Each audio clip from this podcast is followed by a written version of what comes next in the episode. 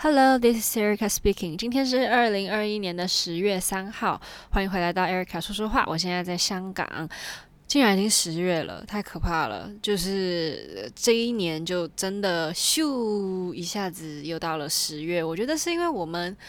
这几个月都有演出，就是从罗珠开始，哎，不对，从珠宝开始就马不停马不停蹄的在演出，所以我觉得工作紧的话。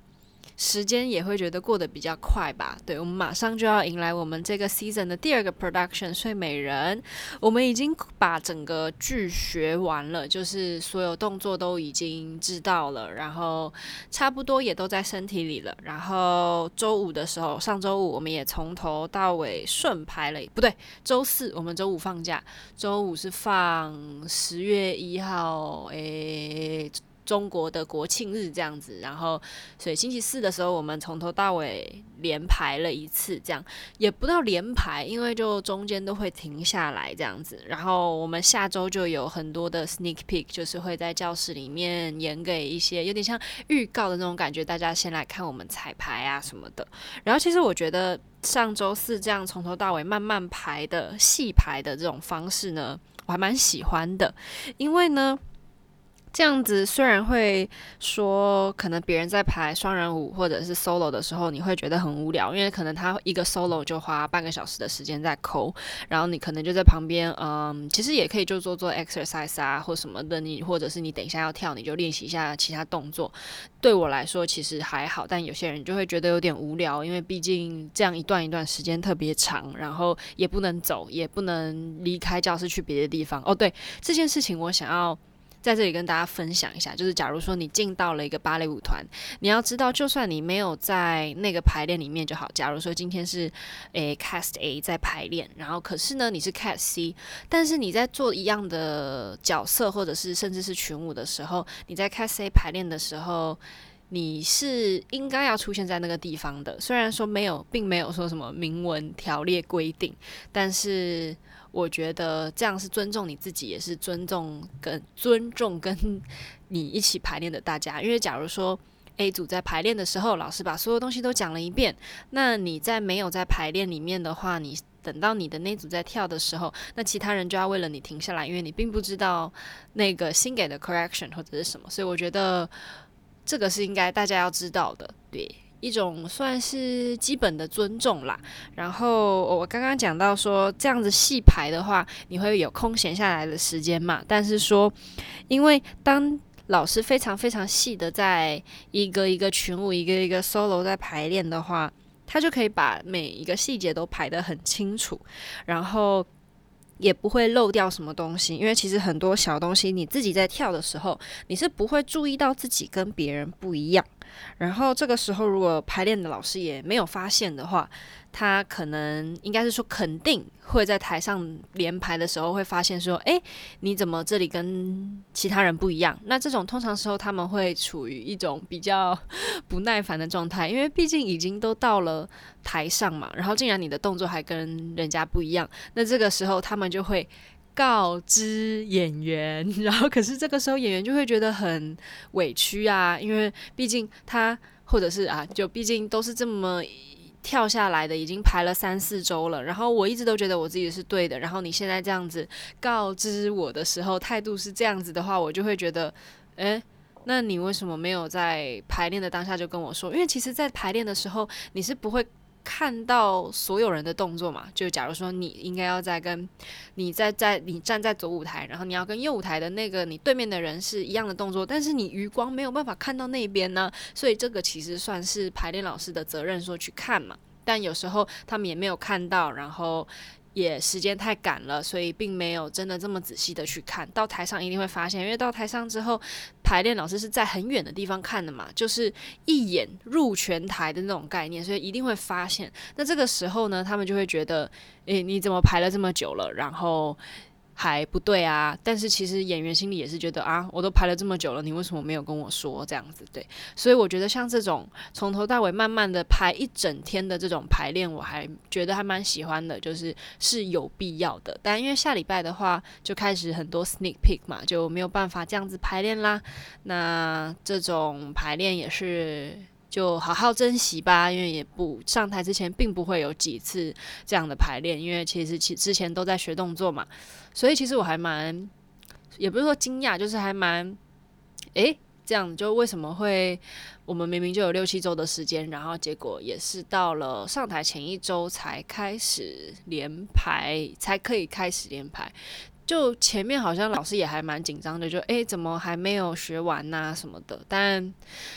也就这样吧。我觉得上礼拜四有办法好好从头排到尾，我觉得还蛮喜欢的。对，那接下来我要跟大家分享一下生活中我最近感受到的各种小鸟事，因为呢，小确幸是不是就是会让你开心的小事嘛？你其实。收到的不会很多，但是小鸟事真的是接踵而至。这个是你人生中呢，就是小鸟事是永远不会停下来的，对。但就是要学习把小确幸给的开心放大，然后小鸟事的影响的不快乐的时间呢缩短，这就是唯一能做的事情。那今天我要分享一下这几天遇到的小鸟事，这样子就希望大家会有共鸣，然后感受好一点，因为大家都会有接受到这种。小鸟事，嗯，第一个就是订了外卖之后呢，这个面里面只有饺子没有面，就是呢，我订了一碗汤饺面，那你理当看着字面上看，就是要有汤饺跟面嘛，要有汤有饺子有面，但是呢，我打开来里面只有饺子，我当下就是嗯。深呼吸，吐气，而且我怕我自己生气在不对的点上面，我还很，嗯，也不是说。多此一举吧，因为其实我也没有想要去把那个面拿回来的意思，因为我真的不想要再出门了。我就是打电话问说，呃，不好意思，请问这个汤饺面里面是没有面吗？他们就说，哦，哦，没有，可能是我们搞错喽。那你住得很近吗？如果很近的话，你可以来一趟，我们给里面。我就说，哦，没有，只是想确认一下而已。我觉得估计那个店员也觉得很不知所措吧，就是，哦，那那怎么办？那要怎么赔偿你？但我觉得，假如说我做生意。然后我有诚意一点的话，我应该是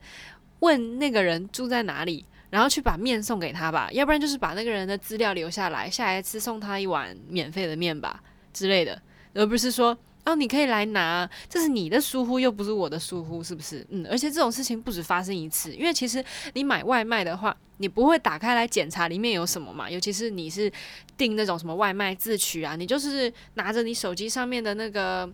呃，订单号码，然后你就走到那里，然后你就跟他说我的是这个，然后你拿了之后就走了。然后我之前还有一次是，也不是外卖，也不是订单的那种外卖，是我到店里面跟他讲我要带走。这样，然后我就点了一碗面，然后是那种可以自己加料的，然后我加了一些什么空心菜啊，然后加了牛肉片呐、然后结果呢，我打开来回家打开来，里面满满的都是菜，我怎么翻一片肉也没有，那种时候也是很难过的时候。对，这是第一个，然后第二个呢是被推销东西花了很多不必要的钱，就是我前几天昨天去弄头发。然后，因为其实我在我知道在香港弄头发一定比台湾贵还蛮多的，所以我就是在 Instagram 上面滑滑滑滑滑滑到一个，诶，这个感觉蛮优惠的组合。然后呢，我就去了。结果呢，在弄头发的时候，弄到一半，然后准备要因为先剪了才会烫嘛，然后就说，哦，我觉得你的这个发质不是很好哦，会比较推荐你这个方法的烫法。然后。Of course，那个比较推荐的那个烫法呢，就会比较贵嘛。他就说对你的头发比较舒比较好啊，对你的发质比较不会这么伤啊。我想说，OK，好吧，那也就多个两百块、三百块，OK，OK，、OK, OK, 没问题。结果他又说，哦，那我建议你再加这个护发，然后这个前后护发呢，会给你送一个护发膜啊什么的。然后我就心里想，啊。然后，可是这一系列的对话，他都用广东话跟我讲的。所以呢，他在用广东话跟我讲的同时呢，我要翻译成中文在我的脑子里。然后呢，我要跟他表达我要我不要的时候，我要或不要的时候呢，我的嘴巴已经说了哦，好吧，好啊，这样就是这样。然后呢，我就比我在 Instagram 上面看到那个推荐价多付了快要一千块港币，我觉得非常的难过。嗯，虽然我朋友问我说：“你为什么不拒绝他？”但是这真的也是人生中非常重要的一个课题，就是要学会拒绝别人。哎，好，我现在讲一讲，我又觉得很难过。我们马上进入到第三点，就是路上走一走，就有那种倚老卖老的人哦，就是倚老卖老的奇葩，他会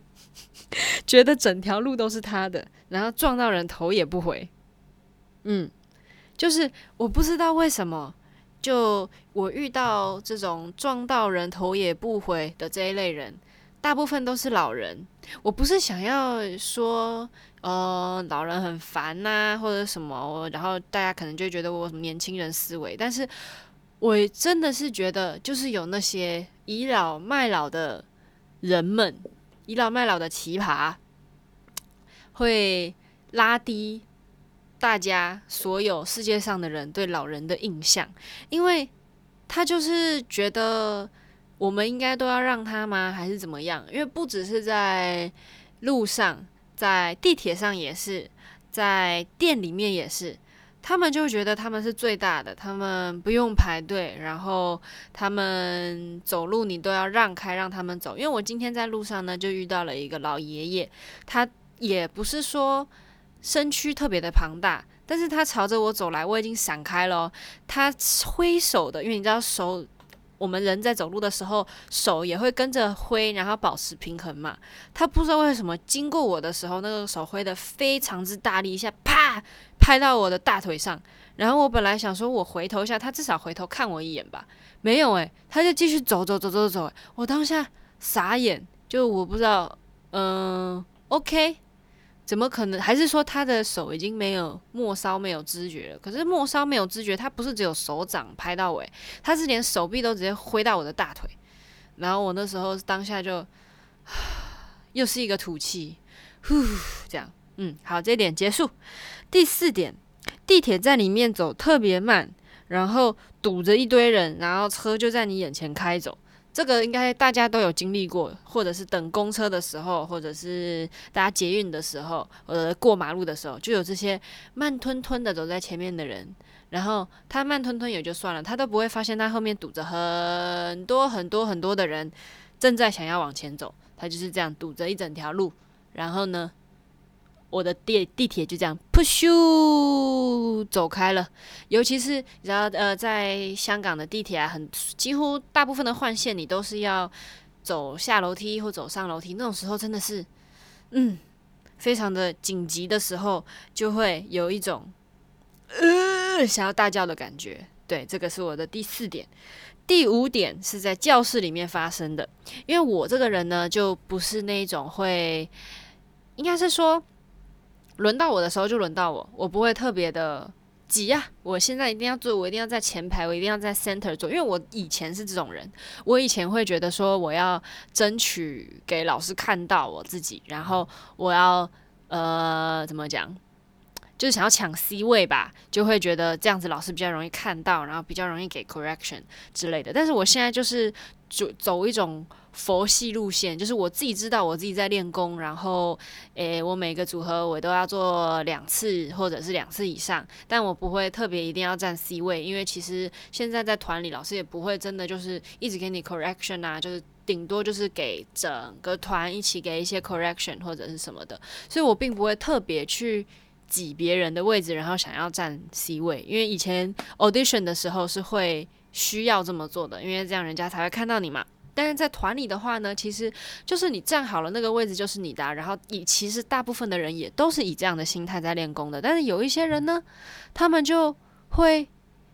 呃、感觉像是你知道赛马的时候，马会戴着那种眼罩，然后是让他没有办法有余光的，就是让他只能看前面，然后往前冲的那种感觉。我就觉得那些人是戴了那些面罩，然后呢，就会。你明明已经站好了，就因为平常假如说在做流动的组合的时候，会站着两排，然后可能第一排四个人，第二排三个人，然后两排一起做流动的组合，斜角这样过去嘛。然后假如说我是站在第二排的第最右边那个，这样好了，好，我已经站好了，预备位置站好，B plus preparation and，然后这个人就会走到我前面开始做组合，就是卡在我跟第一排的中间，你能想象那种感觉吗？能想象那种这种事情，一一堂课一定会发生一次的那种感觉，就只能深呼吸、吐气，结束我们的第五点。好，第六点就是呢，你跟一个朋友约了吃饭，然后你很开心的，甚至是有一点内疚的，因为你迟到了两分钟，然后到了那个地方之后，那个人跟你说：“哦。”我还没出发诶，我要半个小时才能到。然后你也不能跟他说什么，因为其实你自己也迟到了两分钟，但是他还没出门。我以前呢，就会默默的站在原地等半个小时让他来。但是呢，昨天发生这件事情的时候，我就回家了。嗯，我不知道应该说我自己进步了呢，还是对我的人设放弃了？因为我觉得。我的设定应该是要那种，以前我一定会希望自己的设定是，呃，我可以等你呀，没关系啊。我现在就是啊，那等那半个小时，我还不如花半个小时搭车回家，然后自己在家吃东西。嗯，这就是我今天发生了这个订外卖的小鸟事之后衍生的想起来的六个小鸟事。那如果大家有共鸣，想要跟我分享更多小鸟事的话，也可以在 Instagram 上面私信我，或者是你发在 Story 上面 tag 我也可以，我都可以看得到。那这个礼拜就差不多这样子，我们下礼拜一堆 sneak peek 之后，在下一周就要进台啦，所以很快很快又可以跟大家分享我在台上发生的嗯有趣的事情，每一次都会有，所以这次我也很期待可以跟大家分享什么。那这个礼拜就差不多这样子喽。